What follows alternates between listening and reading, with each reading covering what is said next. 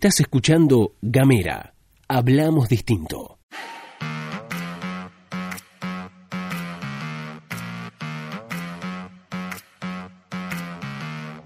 Buenos días, buenas tardes, buenas noches, depende del momento que le des play a este mini podcast. Estás escuchando La Pastilla de Gamera, este micro informativo que distribuimos de lunes a viernes. Mi nombre es Luz Escarpati y como es habitual me acompaña Gastón Lodos. Muy buenos días, Luz, muy buenos días a todos, a todas, a todos quienes están escuchando. ¿Cómo andan? Les recuerdo como siempre que pueden enviar un mensaje de WhatsApp al más 549 2901 50 29 90 y ahí reciben eh, por WhatsApp eh, todos nuestros contenidos, la pastilla de Gamera, la pastilla informativa de Gamera y además todas nuestras actualizaciones diarias este, respecto a los contenidos de Gamera, que además los podés encontrar en www.com.ar eh, www.gamera.com.ar porque a veces por ahí hay gente que no tiene Spotify y nos pregunta cómo escucho, no sé, eh, Femencias al Sur o de Jardines Ajenos o nosotros los Fueguinos o Bitácora Gorda o Desvinculadas o Cine Bajo Cero, todas las cosas que tenemos que son un montón, este me parece que no faltó nada, no, quiero que se ofenda a nadie, no, que no, que no, se, que, no quiero que se quede nadie afuera. Bueno, eso lo puedes encontrar en gamera.com.ar si no tenés Spotify. Y por último, estamos en las redes, esto es arroba gamera tdf.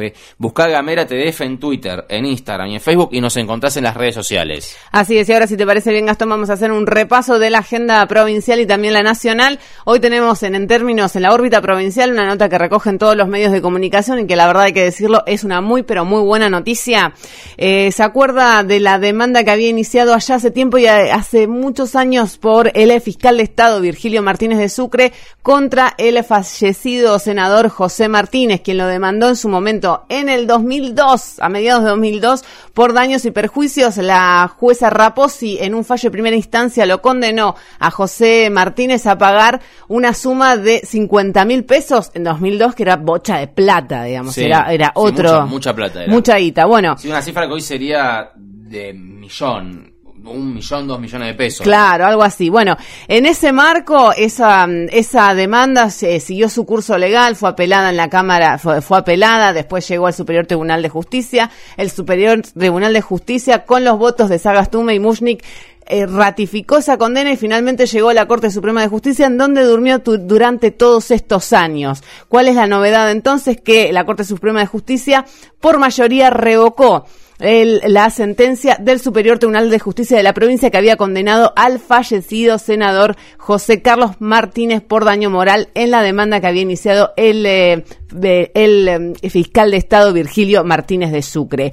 le, le cuento así rápidamente cómo fueron los, eh, los argumentos del fallo. Rosencrantz, Hainton de Nolasco y Rosati consideraron que el tribunal tiene que tutelar toda forma de crítica al ejercicio de la función de la función pública, resguardando el debate respecto de las cuestiones que involucran a personalidades públicas y a y a materias de interés público. Es decir, cuando el debate y la discusión tiene que ver con la función pública de una persona, el sí. debate es plausible, es posible que se lleve adelante. Re claro. Recordemos cómo se inició todo. Forma parte de la esfera del debate público. Exactamente.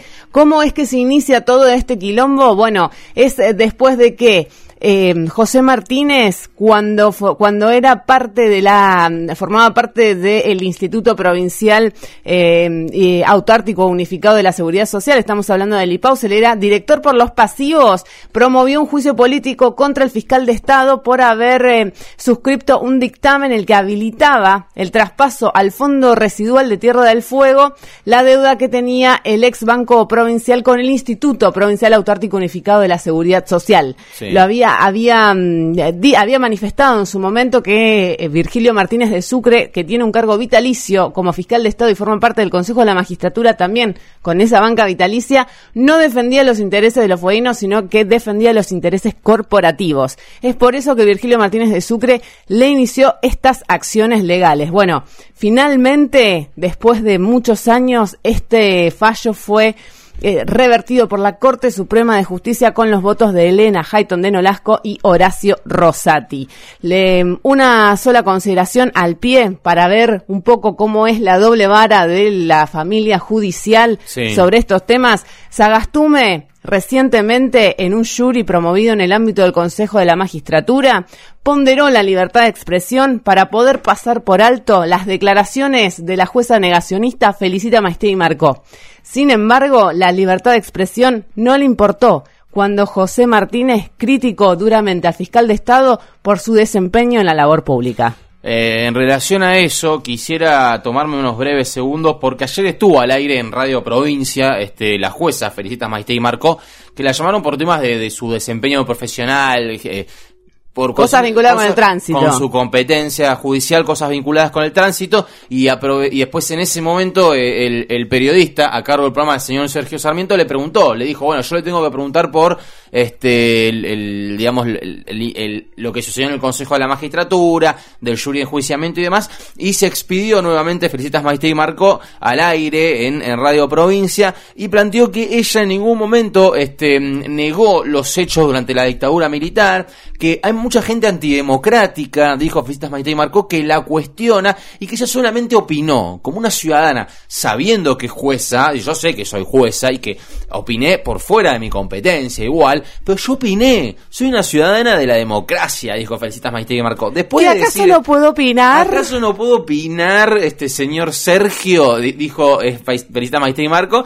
Y después de decir eso, eh, dijo, por ejemplo, entre otras cosas, que los desaparecidos no fueron 30.000, que eso es un número que acordaron los organismos para que sea lesa humanidad. Este, dijo que fue una guerra, la dicta- última dictadura militar, ayer, eh, esto no fue hace 20 años, ¿eh? en el medio de, o 30 años en el medio de los indultos y demás. No, lo dijo ayer, 20, 31 de octubre del año 2019. Felicitas Maite y Marco jueza de Tierra del Fuego dijo que en la última dictadura militar hubo una guerra y que todos y que muchos saben que los desaparecidos no son 30.000 y que los que la- los que le respondan y que los que le responden son antidemocráticos. Eso dijo ayer la jueza Felicitas Maite y Marco. Tan Eh, democrática ella. Claro, súper democrático. Este, mm, lo primero que me gustaría aclarar es que em, también pueden ser más. ¿Por qué? Porque no hay registro de los este, desaparecidos. Hay algunas, hay algunos documentos, algunos acercamientos a eso, pero no hay registro. ¿Por qué? Porque hubo un plan en el que la,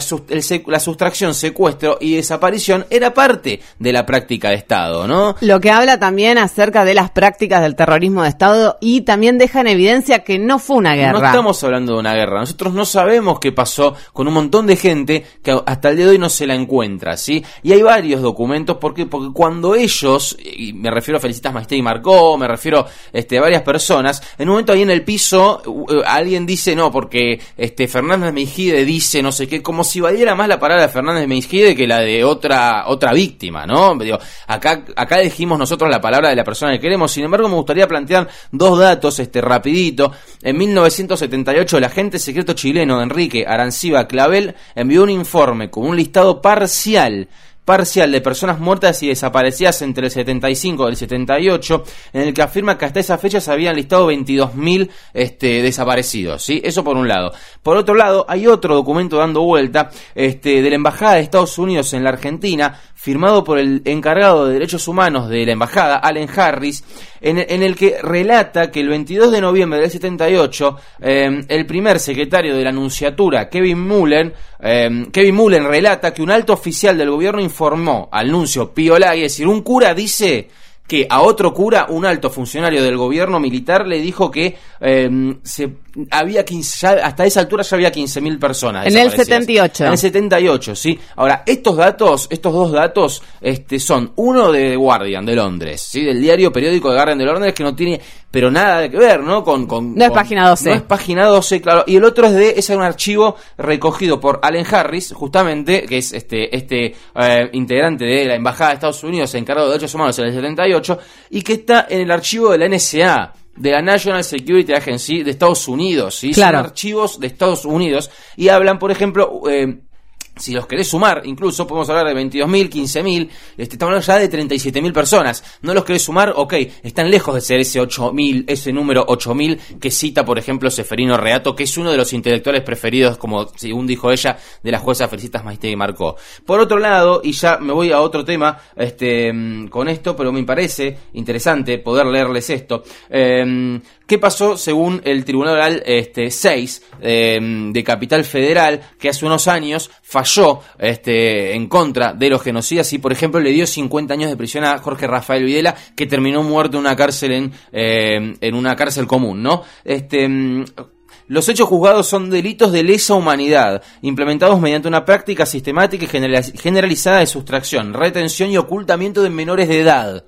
Bien, todavía hay unos 300 nietos que no sabemos dónde están que tienen 40 años y no sabemos, ellos no saben quiénes son y nosotros todavía los estamos buscando. Nosotros y las abuelas que se están muriendo además, ¿eh? este, de, de edad, de viejas. Ocultamiento de menores de edad, haciendo incierta, alterando o suprimiendo su identidad en ocasión del secuestro, cautiverio, desaparición o muerte, y acá estamos, de sus madres en el marco de un plan general de aniquilación que se despegó sobre parte de la población civil con el argumento de combatir la subversión, implementando métodos de terrorismo de Estado durante los años 1976 a 1983 durante la, de la última dictadura militar. Eso dijo el Tribunal Oral Federal 6, este, que fue después repartiendo, por supuesto, este, penas y demás para distintos responsables. Eso, eso, a mi juicio, a mi humilde entender, descarta la hipótesis de que fue una guerra, ¿sí? Y lo prueba la justicia, lo dice la justicia federal, ¿sí? El Tribunal Oral Federal número 6 de la capital, de, Ciudad de Buenos Aires.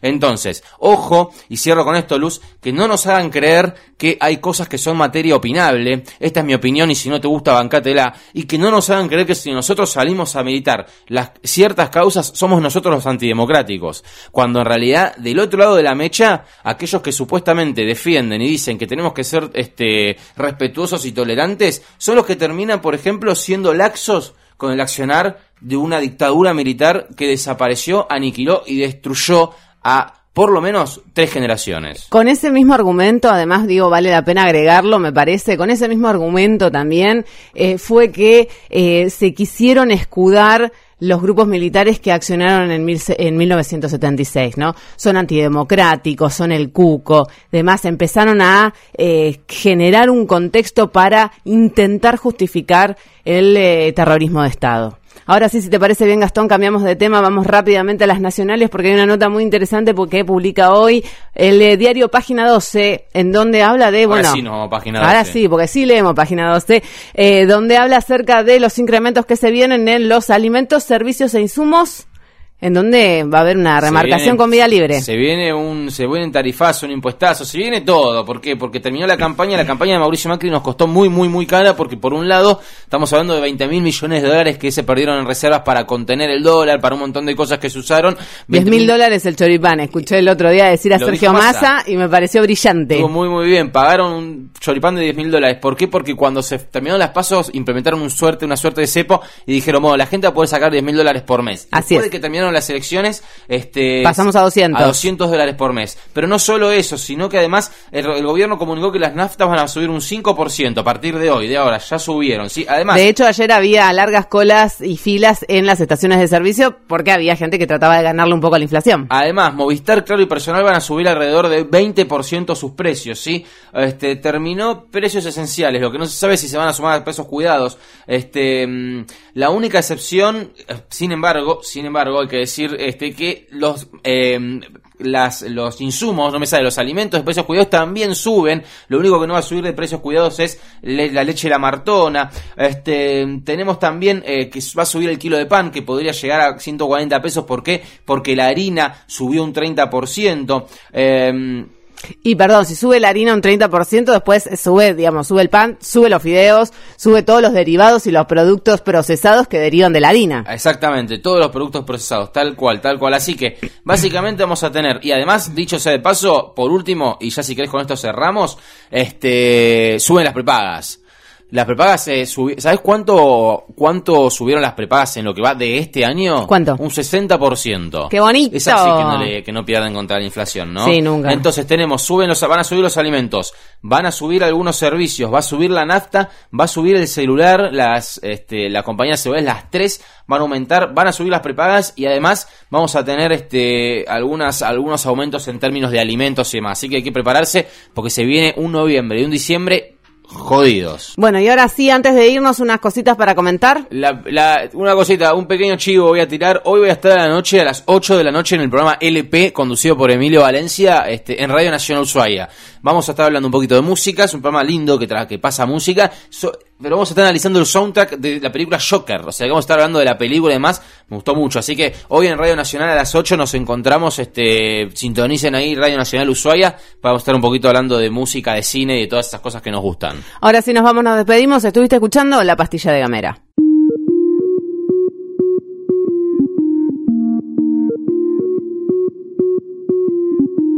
Seguí nuestros contenidos en gamera.com.ar.